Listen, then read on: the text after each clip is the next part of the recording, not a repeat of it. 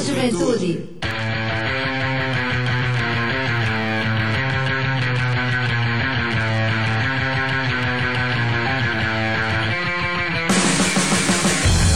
Boa noite, boa noite, Juventude Paraibana, muito boa noite. Está entrando no ar o seu programa, o nosso programa, o programa de toda a Juventude Paraibana, o Fala Juventude. Pois é, pois é, o Fala Juventude está de volta hoje, quarta-feira, dia 21 de outubro de 2020. Tá passando rápido, o mês está passando rápido, o ano está chegando ao finalzinho. São 20 horas 5 minutos aqui em João Pessoa, capital de todos os paraibanos e paraibanas.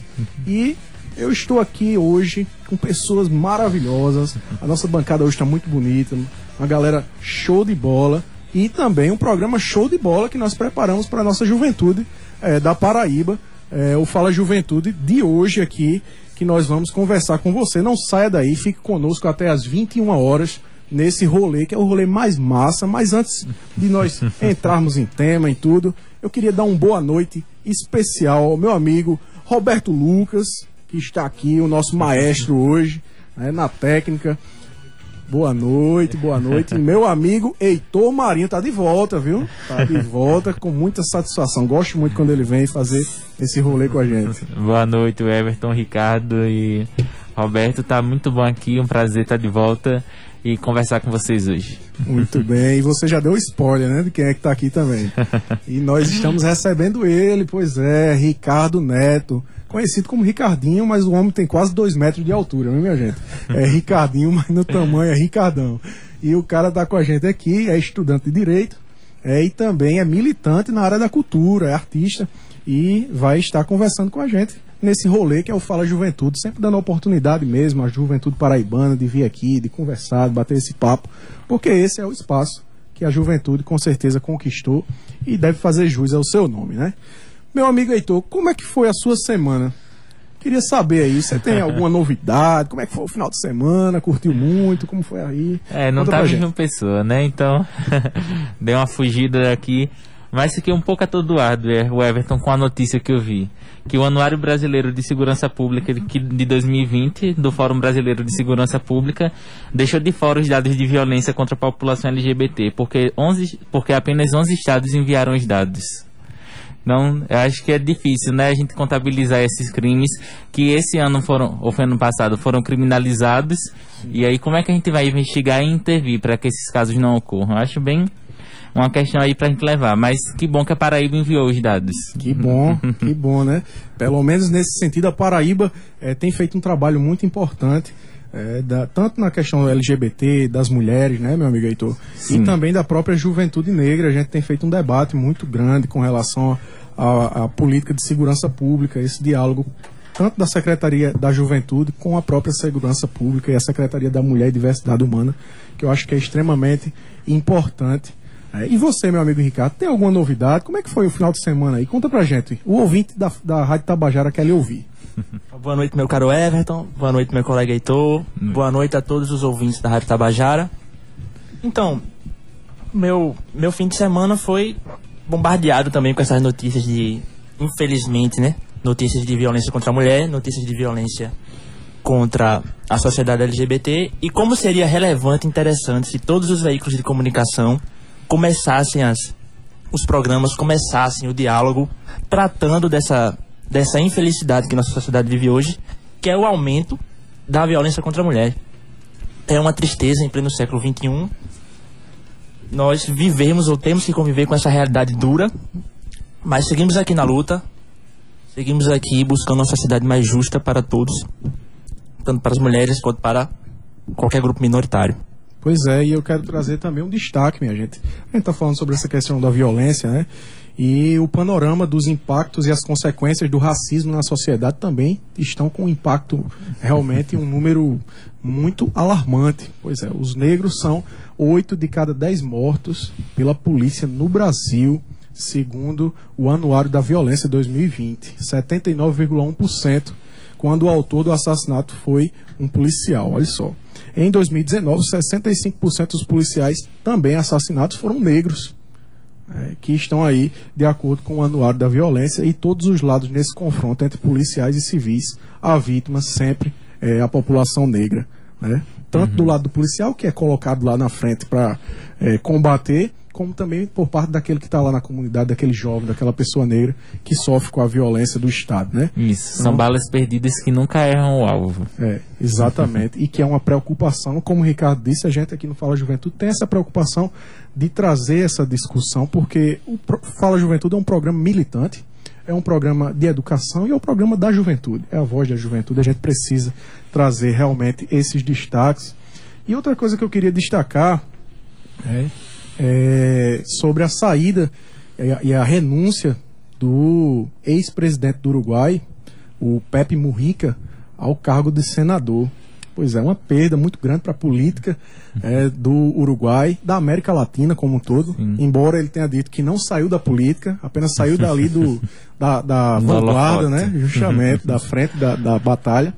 Mas está aí nas articulações. E o Pepe Mujica ele tem uma, uma história muito bonita, e eu aprendo muito, meu amigo Heitor, com ele, uh, sobre frugalidade, sobre simplicidade. Sempre eu, eu uso muito o Pepe Murrica como um referencial. E tem uma frase dele que eu gosto muito, que não é a frase da semana, porque eu vou dizer ela daqui a pouco. Mas a frase dele que eu gosto é, é o seguinte: os que, dor, os que comem bem, dormem bem e têm boas casas, acham que se gasta demais em política social. E é realmente isso que a gente vive, né? Não só no Brasil, mas no Uruguai e no mundo inteiro. Quem come bem, quem dorme bem, quem tem a sua casinha ali, tudo tranquilo, não se preocupa e não acha que é importante investir na política social, investimentos sociais mesmo, para a nossa população, não é verdade? Com certeza, Everton. E me lembra também uma frase de Simone de Beauvoir, que ela vai falar que o menor sinal de ameaça são os direitos, justamente essas garantias sociais que vão ser extinguidos e afetados né? qualquer sinal de crise. Então acho que é um momento da gente pensar sobre isso. Sempre é, né? Sempre é, todo momento. E não perdendo tempo, vamos também de frase da semana, porque a gente sempre traz essa reflexão aqui no início do nosso programa para conversar com a nossa juventude. E a frase da semana de hoje é o seguinte: abre aspas. Aprendi a colecionar detalhes quando passei a correr da pressa. Fecha aspas. Disse o poeta Mateus com H. É um perfil lá do Instagram que eu curto, que eu gosto muito e que é uma pessoa muito sensível. O Matheus com H, talvez ele nem saiba que eu estou trazendo ele aqui para o Fala Juventude. Ele disse: gente, divulgue minha arte aí. e a gente está divulgando hoje, ele não fala Juventude. Né? Engajamento orgânico. Pois é, meu amigo Heitor. E muito bacana a frase dele, né, que trabalha justamente com aquela questão dos detalhes. Muitas vezes a gente passa pela vida e acaba não percebendo os detalhes que estão no nosso dia a dia. É aquilo que realmente é como eu, eu coloquei um dia desse no, no Instagram uma postagem é, falando sobre o dia do professor. Né? E eu usei uma frase do, do, do educador e filósofo espanhol Jorge Larosa, bom dia, que ele diz que experiência é aquilo que nos toca, né? Justamente, não é somente aquilo que nos passa e que nos que está no nosso dia a dia, mas realmente é aquilo que nos toca, é aquilo que nos transforma. E quando a gente não observa os detalhes, a gente tende a perder essa, essa oportunidade de ser transformado por aquilo que a vida reserva para nós no dia a dia. Pelos detalhes que a gente é, deixa de observar, de dar valor às coisas que realmente são importantes na vida, né? E só quando a gente perde que a gente consegue perceber, né? Às vezes. Por isso que façam terapia. Façam terapia e é parem de demais. comer, pois é, pois é. E essa frase a gente trouxe, obviamente, porque ontem foi o dia do poeta, né? Então, no dia do poeta, a gente não tinha Fala Juventude, mas no dia seguinte, hoje, é Fala Juventude, e a gente tinha que fazer esse destaque, com certeza. Meu amigo Heitor, meu amigo Ricardo e meu amigo Roberto. E eu estava conversando também hoje, meus amigos, sobre um acontecimento que é, foi destaque aqui na América Latina, que foi justamente a eleição na Bolívia, meu amigo Heitor. Pois é, tá sim. um debate muito grande, não sei se você percebeu aí nas redes sociais. Estou acompanhando. Pois é, e, e, e a eleição na Bolívia é, acontece justamente um ano após ao período de crise que nós estávamos vivendo, a crise política, não só na Bolívia, né, na Venezuela, aqui no Brasil, em toda a América Latina, a gente vive uma, uma grande crise política e uma perseguição enorme aos grupos é, de esquerda, né, que estão no poder nesses países, principalmente. E aí, lá na Bolívia, para quem está nos acompanhando aqui no Fala Juventude, o Luiz Arce, ex-ministro da Economia do governo Evo Morales, foi o, é, segundo a pesquisa que foi realizada lá, a boca de urna, é o provável vencedor da eleição presidencial da Bolívia. Pois é, as pesquisas do Boca de Urna apontam a sua vitória no primeiro turno.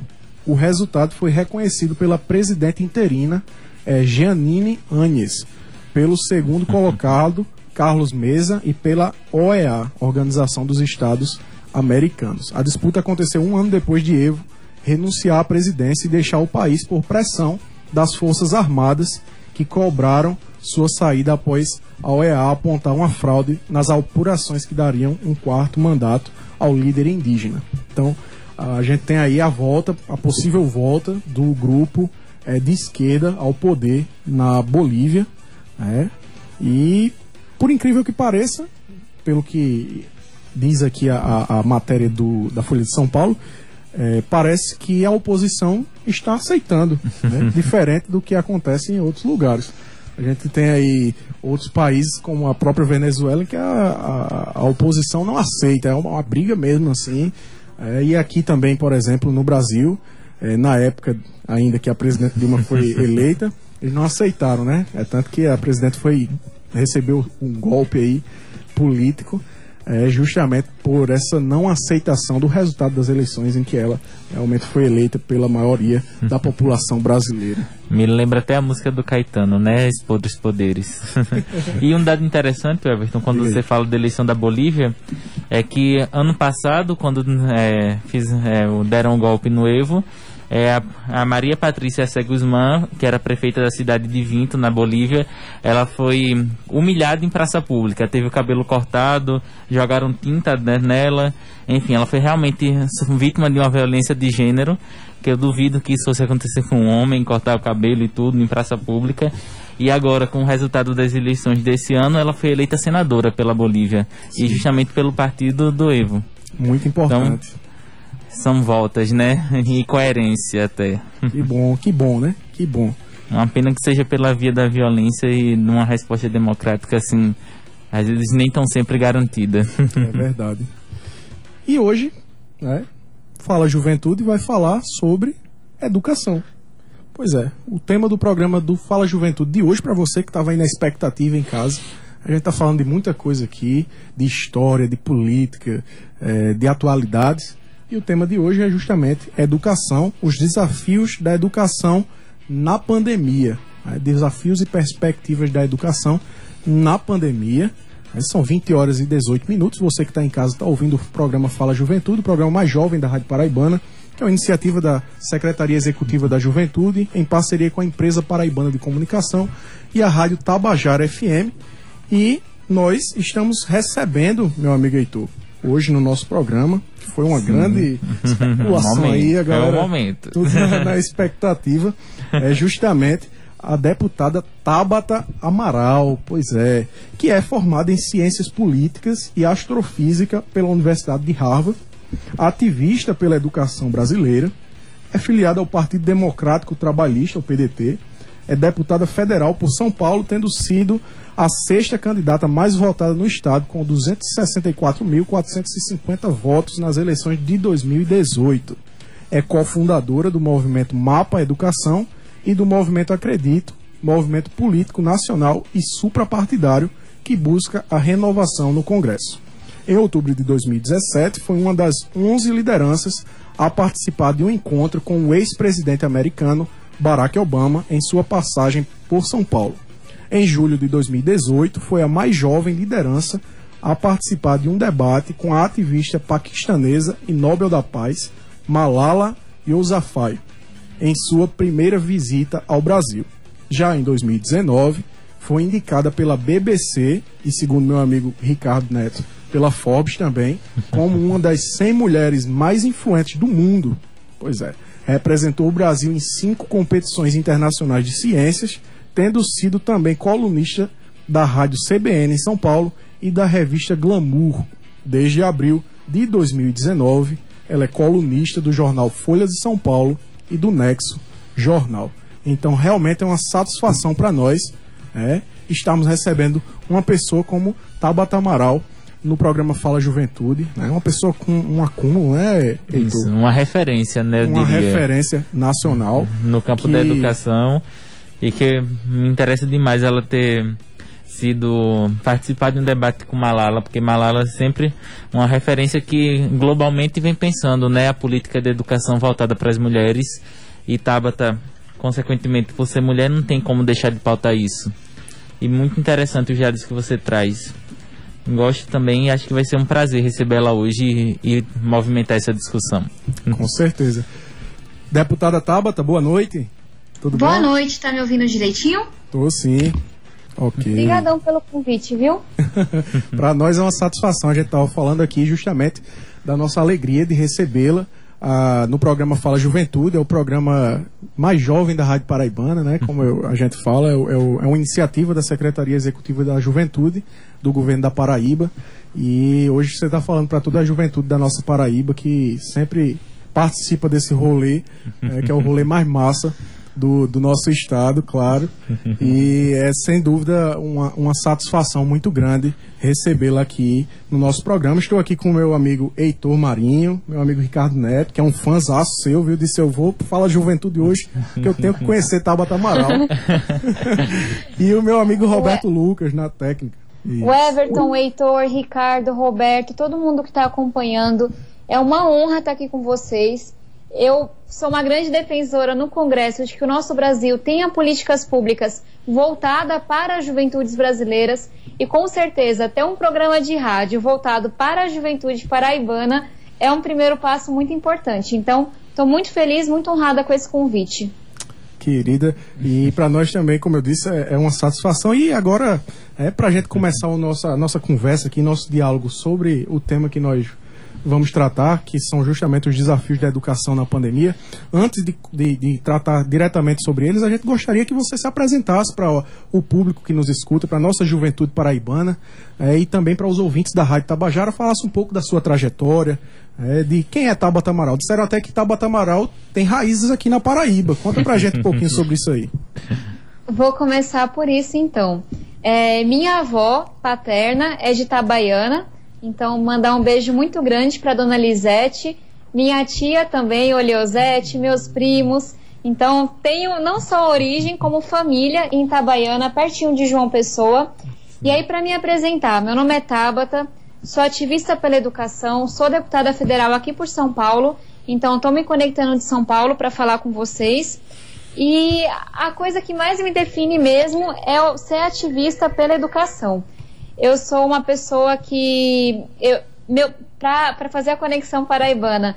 Meu pai, ele tem origem paraibana, foi criado em São Gonçalo do Rio, minha mãe é baiana e os dois se encontraram aqui em São Paulo em busca de mais oportunidades, assim como tantos outros migrantes nordestinos que fazem a nossa São Paulo, né, que é sim nordestina. Mas infelizmente a realidade que eles encontraram aqui não foi a realidade que tinham prometido para eles, não. Então os dois construíram família, construíram nossa casa em um terreno de ocupação na periferia de São Paulo. E os dois trabalharam muito para que eu e meu irmão pudéssemos ter as oportunidades que eles não tinham tido. Minha mãe foi diarista por muitos anos, meu pai cobrador de ônibus. E mesmo que eu e meu irmão estudássemos em escolas públicas, eles sempre nos diziam que, que era aquilo que ia mudar a nossa vida. Eu tive uma grande oportunidade que foi a Olimpíada Brasileira de Matemática de Escolas Públicas. E essa oportunidade que talvez muitos dos jovens que estão nos ouvindo já tenham participado da UBMEP, já tenham, enfim, já conheçam a, a prova. Ela foi muito importante para mim, porque com ela eu ganhei uma bolsa em uma escola particular de muita qualidade aqui em São Paulo, que fica a uma hora e meia da minha casa, numa região mais nobre. E, e foi lá que eu conquistei o meu direito de sonhar. Para explicar isso, e acho que muitos jovens vão se identificar com essa fala minha, eu cresci em um bairro muito perigoso, muito violento. E é, perdi meu pai para as drogas com 39 anos de idade. Perdi amigos, vizinhos para o crime e para a violência. E, e, nessa comunidade, nesse meio é, de tão poucas oportunidades, ninguém nunca tinha virado para mim e dito que eu poderia fazer faculdade um dia. E me dito que eu poderia sonhar com um futuro diferente. E foi só com essa chance na educação que eu tive que começaram a me perguntar o que eu ia fazer na faculdade. E aí meus professores foram fundamentais nesse processo, porque eles entenderam que no meu caso só a bolsa de estudos não era suficiente. Então eu tive professor que me deu um notebook antigo para eu poder estudar, professor que comprou uma sapatilha para eu poder ir uma premiação de uma competição, professor que pagou meu almoço, professor que pagou a passagem de ônibus para que eu não desistisse. E foi assim que eu fui cada vez tendo sonhos maiores, participei de competições de ciências, de química, astrofísica, robótica, do que vocês puderem imaginar. Representei o Brasil em cinco competições mundiais de química e astrofísica, ganhei uma bolsa de estudos completa para estudar em Harvard. E quando cheguei lá, entendi que não tinha como eu ter conhecido essa desigualdade toda de perto e simplesmente cruzar os braços. E simplesmente agradecer a Deus por eu ter escapado quando tantas pessoas me escaparam, pessoas inteligentes, talentosas, esforçadas, que não tiveram as mesmas oportunidades. Então, na faculdade, querendo trabalhar com educação, eu me formei em ciência política, com um curso secundário em astrofísica, ainda tenho uma paixão enorme pelas ciências, e desde então venho trilhando esse meu caminho de ativismo.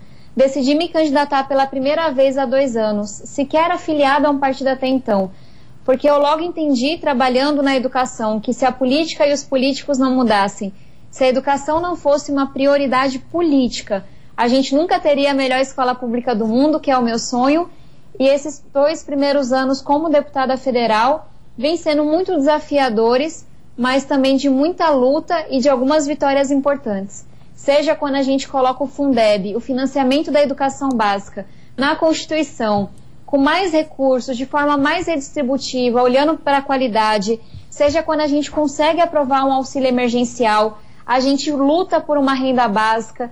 Então, vem sendo muito gratificante. E aí, já devolvendo a palavra, porque já me alonguei aqui demais, eu acredito muito que essa política ela deve ser ocupada por mais jovens, estudantes de escolas públicas, periféricos, homens, mulheres, negros, brancos, a gente tem que ter a diversidade do Brasil representada na Câmara, no Senado, nas assembleias legislativas, nas câmaras municipais. Então, acho muito importante essa conversa.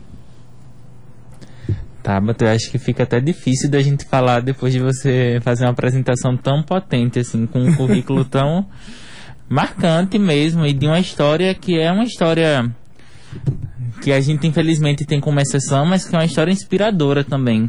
Tanto que me impre... quando eu falo de Malala e do, encontro, do seu encontro com ela, porque realmente são duas mulheres que encontraram na educação essa potência.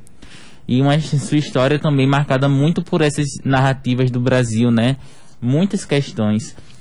E aí eu queria que você falasse um pouco sobre como o contexto da pandemia te botou de frente com o seu projeto de trabalhar para a educação no Congresso, e aí vem uma pandemia e aí o, ensino EAD, e como está sendo desafiador e potente também, que gente, acho que a gente pergunta muito sobre os desafios, mas também tem potências em qualquer contexto. Então, se você puder falar sobre isso. Eu concordo demais com, com tudo que você trouxe. É, e é importante a gente marcar a minha história ela infelizmente é uma exceção no sentido de que eu consegui escapar, mas vários jovens não conseguem. Mas ela é uma exceção que fala dessa desigualdade, né? E, na minha opinião, o que a pandemia fez, em muitos sentidos, foi expor quão desigual é esse nosso Brasil e aprofundar muitas dessas desigualdades. E não é diferente quando a gente fala de educação.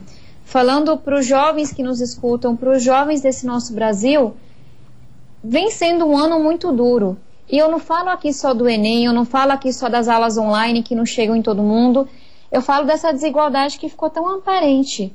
Quantos jovens não moram em pequenos cômodos divididos com muitos familiares, sem internet de qualidade, sem um equipamento adequado, sem uma mesa para estudar, tendo que sair para a rua porque o pai ou a mãe perdeu o emprego e está tendo que vender alguma coisa, sabe, numa cantina, no semáforo. É dessa realidade dura que a gente está falando. E aí o que mais me angustia é que muitas pesquisas já foram feitas, né, com, com jovens do Brasil inteiro.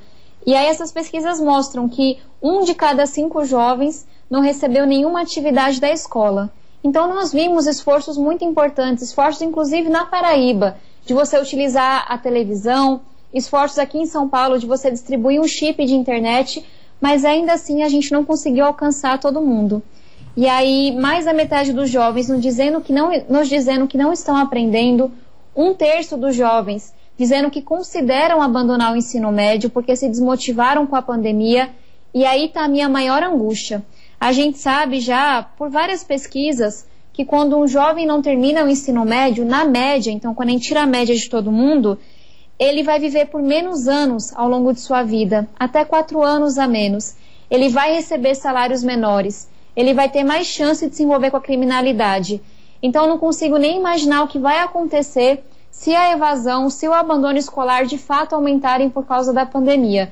Então, é, vem sendo um ano muito difícil. E aí, como você falou das potencialidades, a gente também tem muito que aprender com esse ano. Tem uma luta no Congresso ao qual eu venho me dedicando já há alguns meses e que eu convido vocês todos a apoiarem, a, a se engajarem nessa luta, que é a luta por conectividade. Como é que em 2020 a gente não tem as escolas públicas do Brasil conectadas? A gente não tem nossos jovens estudantes conectados. E nós temos lá um projeto muito importante, é, do qual eu sou relatora, que a gente está lutando para poder votar, que leva internet para todos os estudantes da escola pública, internet e equipamento também para os professores da rede pública. Então, essa é uma, é uma barreira, a questão da conexão, que ela já existia mas que a internet nos mostrou a sua prioridade. Então, essa é uma luta. E a gente tem muito trabalho a fazer, especialmente no ano que vem, para que nenhum jovem fique para trás, para combater essa invasão, para olhar para a questão da saúde mental. Quantos jovens não enfrentaram ansiedade, depressão durante a pandemia? Então, são vários problemas. E aí, usando a lógica que você trouxe. Sim, a gente tem que olhar e tem que resolver, mas também pegar alguns aprendizados.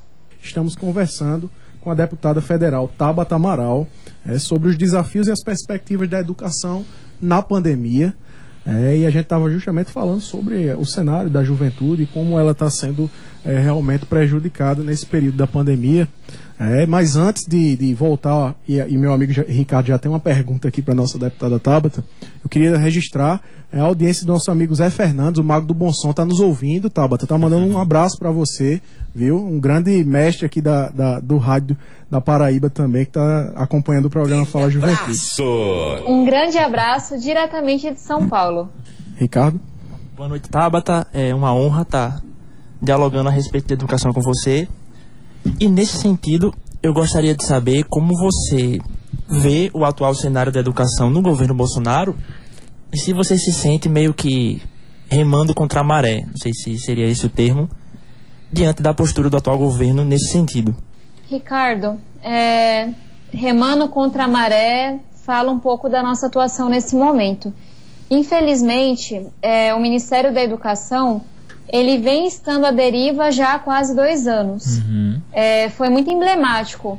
Tudo que não foi feito durante a gestão do Vélez foi ainda mais emblemático. O quanto que durante a gestão do Ventralbe a, a questão ideológica ela tomou uma proporção gigantesca e o Ministério não deu conta de fazer o miúdo do dia a dia. Então, um Ministério que perdeu recursos importantes porque não entregava um projeto, um Ministério que, mesmo com dinheiro na conta do banco, não investiu, não avançou projetos de alfabetização, de educação de jovens e adultos.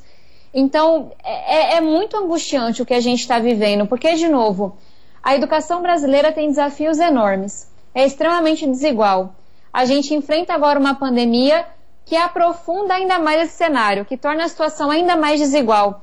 E na hora que o MEC ele é utilizado por tanto tempo como um palanque ideológico e ele abre mão de suas tarefas que são importantes para o Brasil, a gente se sente um pouco remando contra a maré, mas também um pouco sem liderança. E aí, no Congresso, eu sou relatora da comissão que faz o acompanhamento, que faz a fiscalização do MEC, e a gente vem tentando tapar esse buraco, mas com muita dificuldade, porque tem instrumentos que o Congresso não tem, porque o, Executivo deveria estar utilizando.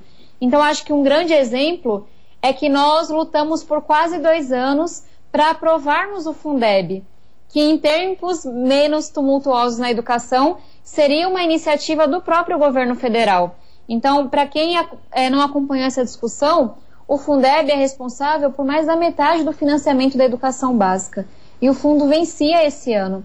E foram quase dois anos de luta dentro da, do Congresso Nacional, junto com a sociedade, com estudantes, professores, ativistas, para a gente poder, sem o apoio do governo, e mesmo com o governo jogando contra em alguns momentos, colocar o Fundeb na Constituição para que ele estivesse blindado de qualquer politicagem, aumentar o recurso para a educação básica de forma mais redistributiva, então com recurso indo diretamente para aquele município que mais precisava e trazendo uma discussão também sobre fiscalização, combate à corrupção e de qualidade da educação, para que aquele recurso extra de fato fosse investido na educação dos nossos jovens. Então, esse é um exemplo. Teria sido muito mais fácil e mais rápido se a gente tivesse podido contar com o governo federal mas também a sociedade não deixou quieto, não. E acho que a sociedade vem se mobilizando para dizer que com educação a gente não vai deixar que ninguém brinque. Deputada, é, uma, uma coisa que. um debate, na verdade, que cresceu muito com, com a ascensão do governo Bolsonaro foi a questão da educação à distância, né? E principalmente agora, durante esse período da pandemia. Só que Paralelo a isso, a gente falava no, nos bastidores aqui sobre a questão da pesquisa Juventudes e a Pandemia. É, e muitos desses jovens não conseguem lidar bem com essa questão da educação à distância e muitos, inclusive, estão é, desesperançosos com relação até ao seu próprio futuro é, em relação à sua educação, ao retorno às aulas, justamente por esse momento que nós vivemos. Você, como é que você enxerga é, justamente essa questão da educação à distância, esse novo modelo de educação que querem implantar no Brasil é, que o governo Bolsonaro, inclusive, coloca como, como uma das pautas é, prioritárias para serem implantadas no seu, na sua gestão? Essa pesquisa que, que você trouxe da pandemia é, das juventudes no contexto da pandemia, que foi feita pelo Conjuve, pela Unesco e por instituições muito sérias, é dela que eu tirei esse dado de que um terço dos jovens consideram abandonar o ensino médio porque se desmotivaram com a pandemia. E aí é quando a realidade ela se faz mais forte, né? Educação à distância, quando você é, tem alguém na sua casa que pode lhe ajudar, quando você tem um computador, uma internet de qualidade, uma mesa, numa sala silenciosa, é uma realidade. Agora, infelizmente, essa não é a realidade da maioria dos nossos jovens. E aí, pegando a fala das potencialidades, porque eu achei muito interessante. A, de fato, a tecnologia, é, formas de educação remota, não presenciais, são uma potencialidade, mas elas não substituem um professor a professora, não substituem a escola. Então, eu acho que o que a gente aprendeu nesse período deve ser sim utilizado na sala de aula pelo professor, pela professora, para empoderar o seu trabalho, mas de forma alguma como substituição ao seu trabalho. Porque nossos jovens ainda não estão conectados, não estão nesse ambiente ideal que o MEC às vezes mostra em uma propaganda, não é essa a realidade da juventude. E me preocupa essa, esse não entendimento do valor da educação, né? Quando a gente fala, por exemplo, de formação dos nossos futuros professores e professoras. Hoje, mais da metade se forma em educação à distância, muitas vezes em cursos de baixa qualidade.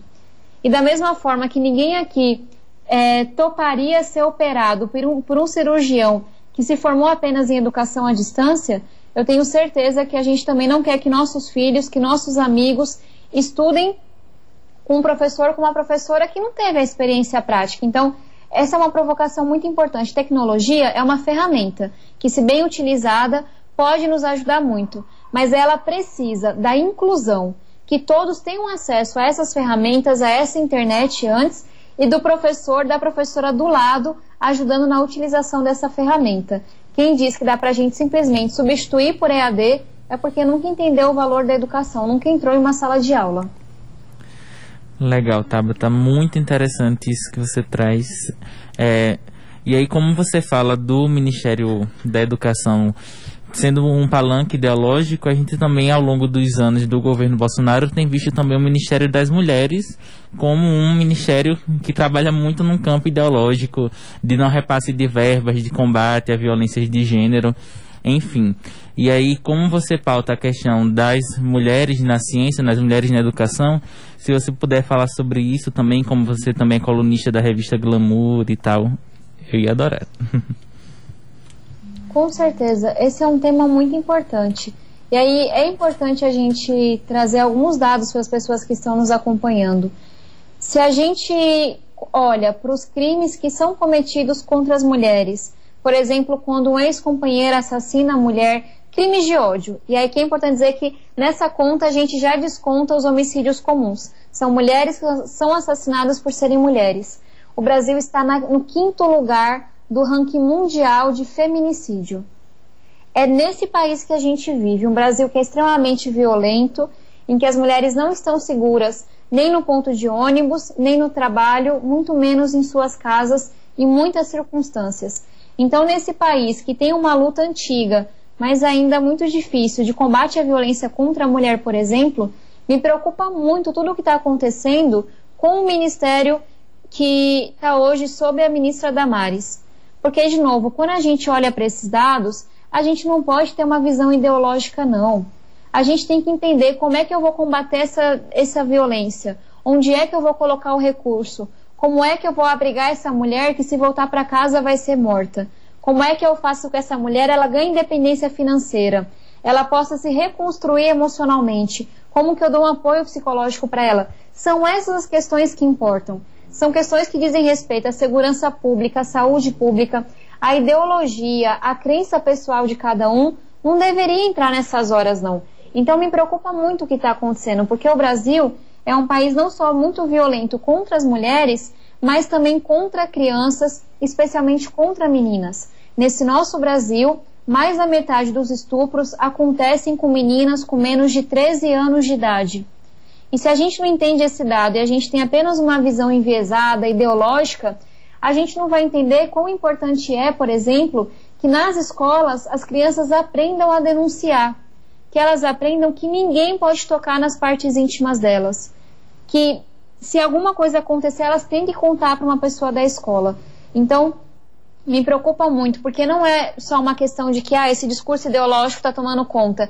Esse discurso ideológico toma conta e a gente vê a violência dentro de casa aumentando. Contra crianças e contra mães também. E contra mulheres.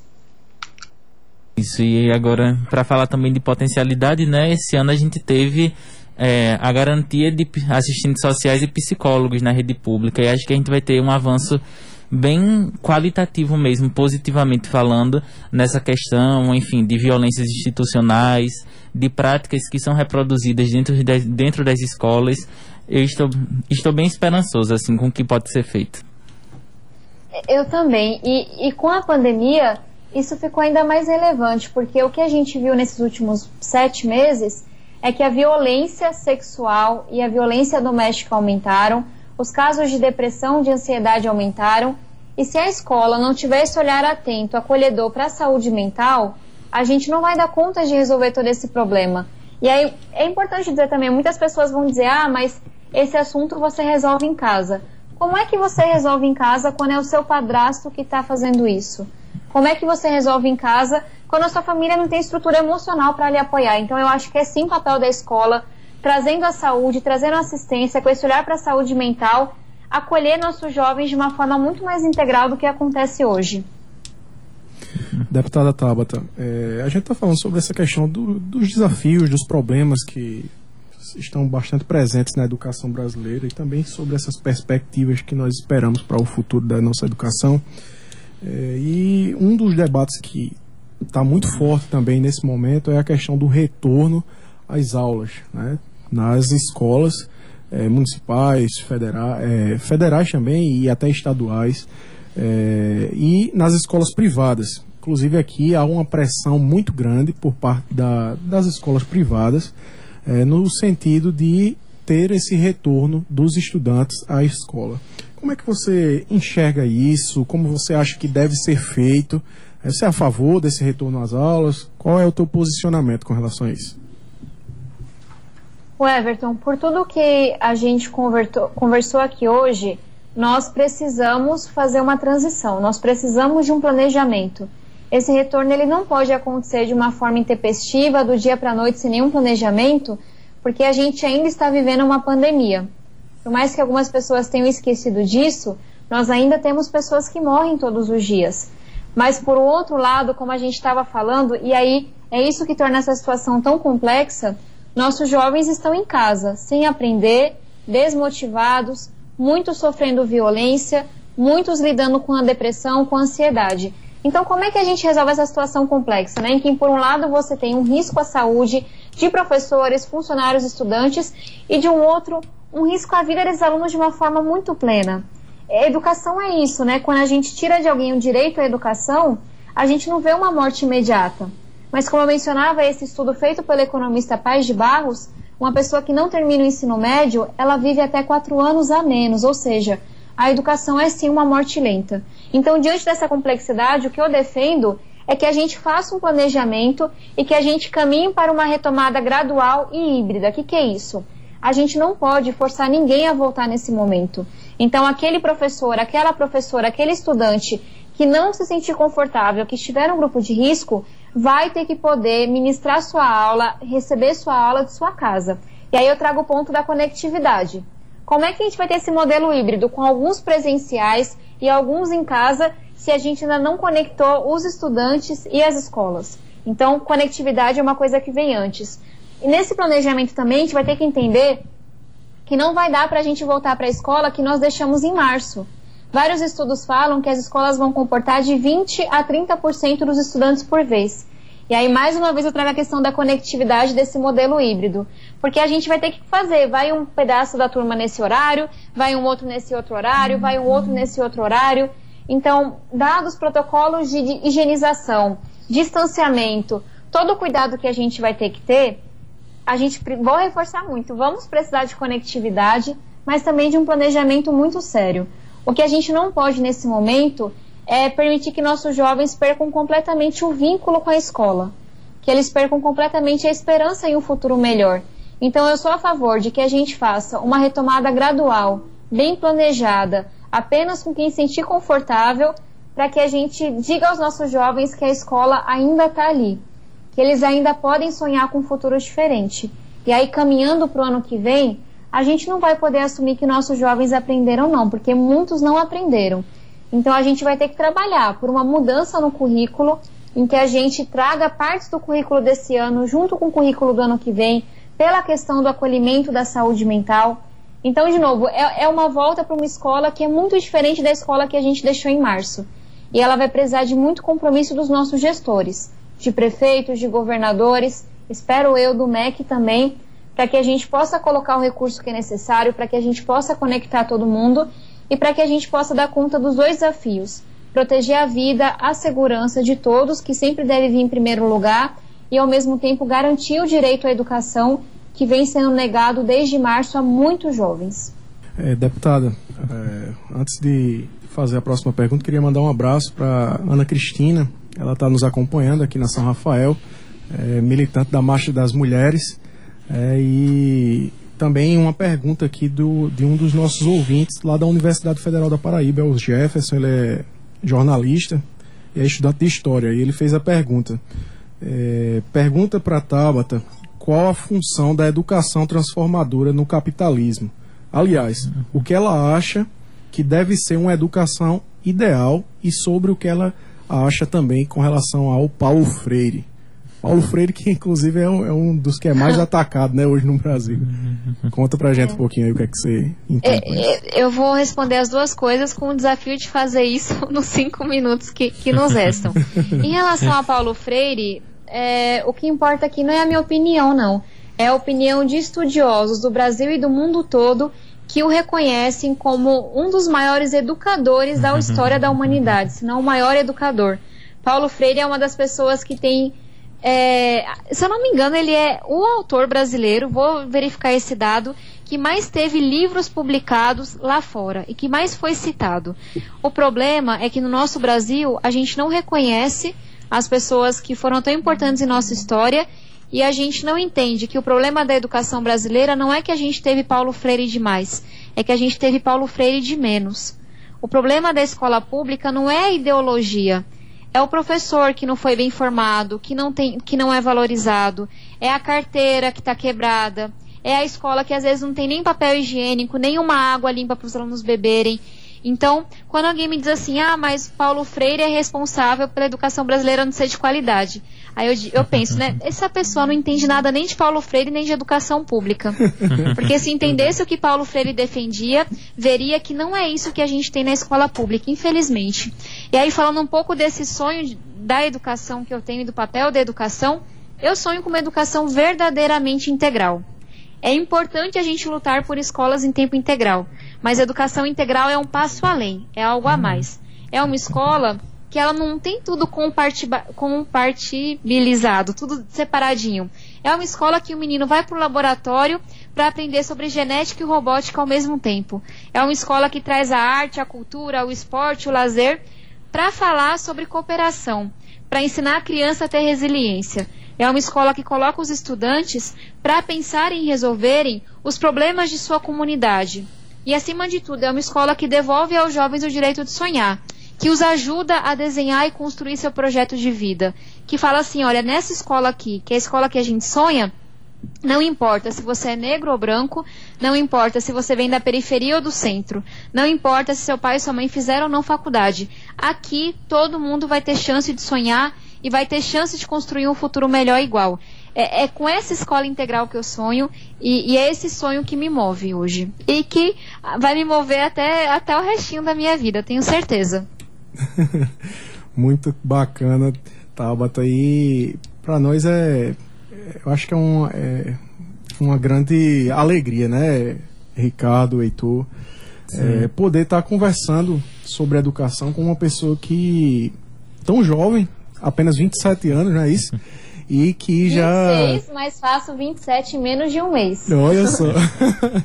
e, que, e que já, já tem uma trajetória tão bonita, né? Uma militância tão bacana Sim. em prol da educação. Eu acho que é muito inspirador para nós que estamos aqui apresentando o programa Fala Juventude, mas eu acredito que para toda essa juventude que nos acompanha aqui através das ondas sonoras da Rádio Tabajara. É, é um momento realmente é, muito enriquecedor, né, Heitor? Isso, e de se pensar também atuando na política institucional, que eu acho que a mensagem que Tabata passa também é que é possível ocupar a política. Acho que a gente vem muito, é, desde os anos 2010, né, de uma discussão muito de que questiona muito essa presença tão masculina, tão ainda de pessoas ricas, brancas, enfim, essas questões que sempre ocuparam a política. E aí vem uma pessoa como Tabata, como, é, deixa eu ver, João Willis, Talira Petrone, pessoas que mostram que é possível também ocupar esse espaço. E é, é inspirador, assim, tá, estar hoje em contato com você, Tabata. Pessoal, foi, assim, tá sendo um prazer muito grande. Como eu falei para vocês, esse é um Brasil que não tem políticas para as nossas juventudes. E em parte porque a juventude não está lá na política. Então eu concordo 100% com a provocação, com o convite que vocês fizeram. A juventude precisa ocupar a política brasileira para que ela tenha mais a nossa cara, com mais periféricos, mulheres, negros, LGBTs, pessoas com deficiência, que tenha mais a cara desse nosso Brasil que é tão diverso e para que ela comece a trabalhar para toda a população e não apenas um pequeno grupo que sempre esteve lá representado. Então, parabéns pela iniciativa da Rádio Tabajara, parabéns pela iniciativa de cada um de vocês. Esse programa é realmente um máximo. Eu tenho certeza que, que abre os horizontes de muitos jovens. E vocês contem comigo lá na Câmara e, e, vamos trabalhando. Tem uma frase que eu venho repetindo esses dias, porque está muito duro, né, esse ano. E a gente acaba ficando um pouco desesperançoso. Que é uma frase de Frei Beto, que falou que a gente é, deve deixar o pessimismo para dias melhores. Em dias tão difíceis como esses, a gente tem que ter muito otimismo e muita esperança para poder construir esses dias melhores. Uhum, legal. Querida Tabata, muito obrigado, viu? Pela sua disponibilidade, pela entrevista que nos concedeu. Agradecer também a Maria Cecília, da sua assessoria, também foi muito gente boa conosco. É, e muito obrigado mesmo, em, em, nome de toda a juventude paraibana, é, por essa oportunidade de nós dialogarmos sobre a educação do nosso país, as perspectivas, os desafios que nós temos. Um grande abraço, viu? Obrigada a vocês, pessoal. Um abraço, até a próxima e bom trabalho pra gente. Valeu. Obrigado. Boa noite. Tchau, tchau. Tchau, tchau. Pois é, você ouviu agora a deputada Tabata Amaral, esteve conversando conosco sobre os desafios e as perspectivas para a educação no Brasil. É uma conversa muito bacana, né, gente? Uma conversa eu tô sem palavras. Inspiradora resume, né? Como é? Inspiradora resume. Inspiradora já Isso. resume. né? eu estou muito feliz por essa oportunidade né, e por ter uma pessoa jovem. Eu, eu- eu gosto muito de- dessa trajetória da Tabata, porque ela é uma jovem. Ela é, como o Heitor falou, né, uma jovem na política. E isso é importante. E isso é o que mostra que a nossa juventude ela pode e deve estar ocupando cada um desses espaços. Tabata é uma das 28 jovens que estão entre os 513 deputados que é, não representam de maneira alguma a, a juventude é, e ela está fazendo esse papel realmente. Então é de nós estarmos aí com certeza apoiando essa iniciativa e apoiando que mais jovens entrem na política, obviamente. Gente, vamos agora para o nosso rápido spoiler, porque a gente já está ultrapassando um pouquinho o horário, são 9 horas e 22 minutos. E nesta sexta-feira tem a abertura do segundo Rio Montreux Jazz Festival. Pois é, com a cor do som, Roberto Menescal e Marcos Vale, além de João Donato e Macy Gray. E no sábado, dia 24, a gente vai ter samba com fundo de quintal a partir das 6h30 no YouTube. E para quem gosta de Belchior, Ana Canes canta as músicas do artista a partir das 19 horas no canal do YouTube do Sesc São Paulo. E no domingão tem Afropunk Planet. O icônico festival Afropunk fará uma edição virtual com atrações como Ari Lennox, Sampa the Great e Petit Noir. Vale a pena conferir, hein? Se quiser saber mais, é lá pelo site oficial deles. Muito bem, muito bem. Esse é o seu spoiler da semana, trazendo a programação cultural para o seu fim de semana. Esse é o seu programa Fala Juventude, o programa mais jovem da Rádio Paraibana, uma iniciativa da Secretaria Executiva da Juventude, em parceria com a empresa paraibana de comunicação e a nossa querida e amada Rádio Tabajara. Quarta-feira tem mais Fala Juventude, a gente vai estar aqui conversando, trazendo mais tema. Quarta-feira é um tema importantíssimo, né? Dia do livro e também, né? fazendo uma homenagem aos poetas, né?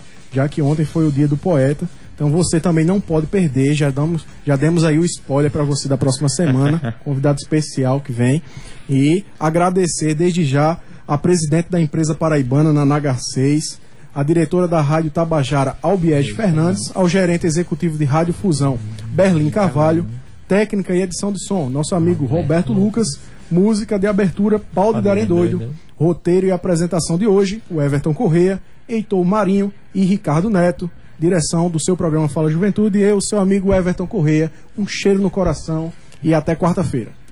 Fui!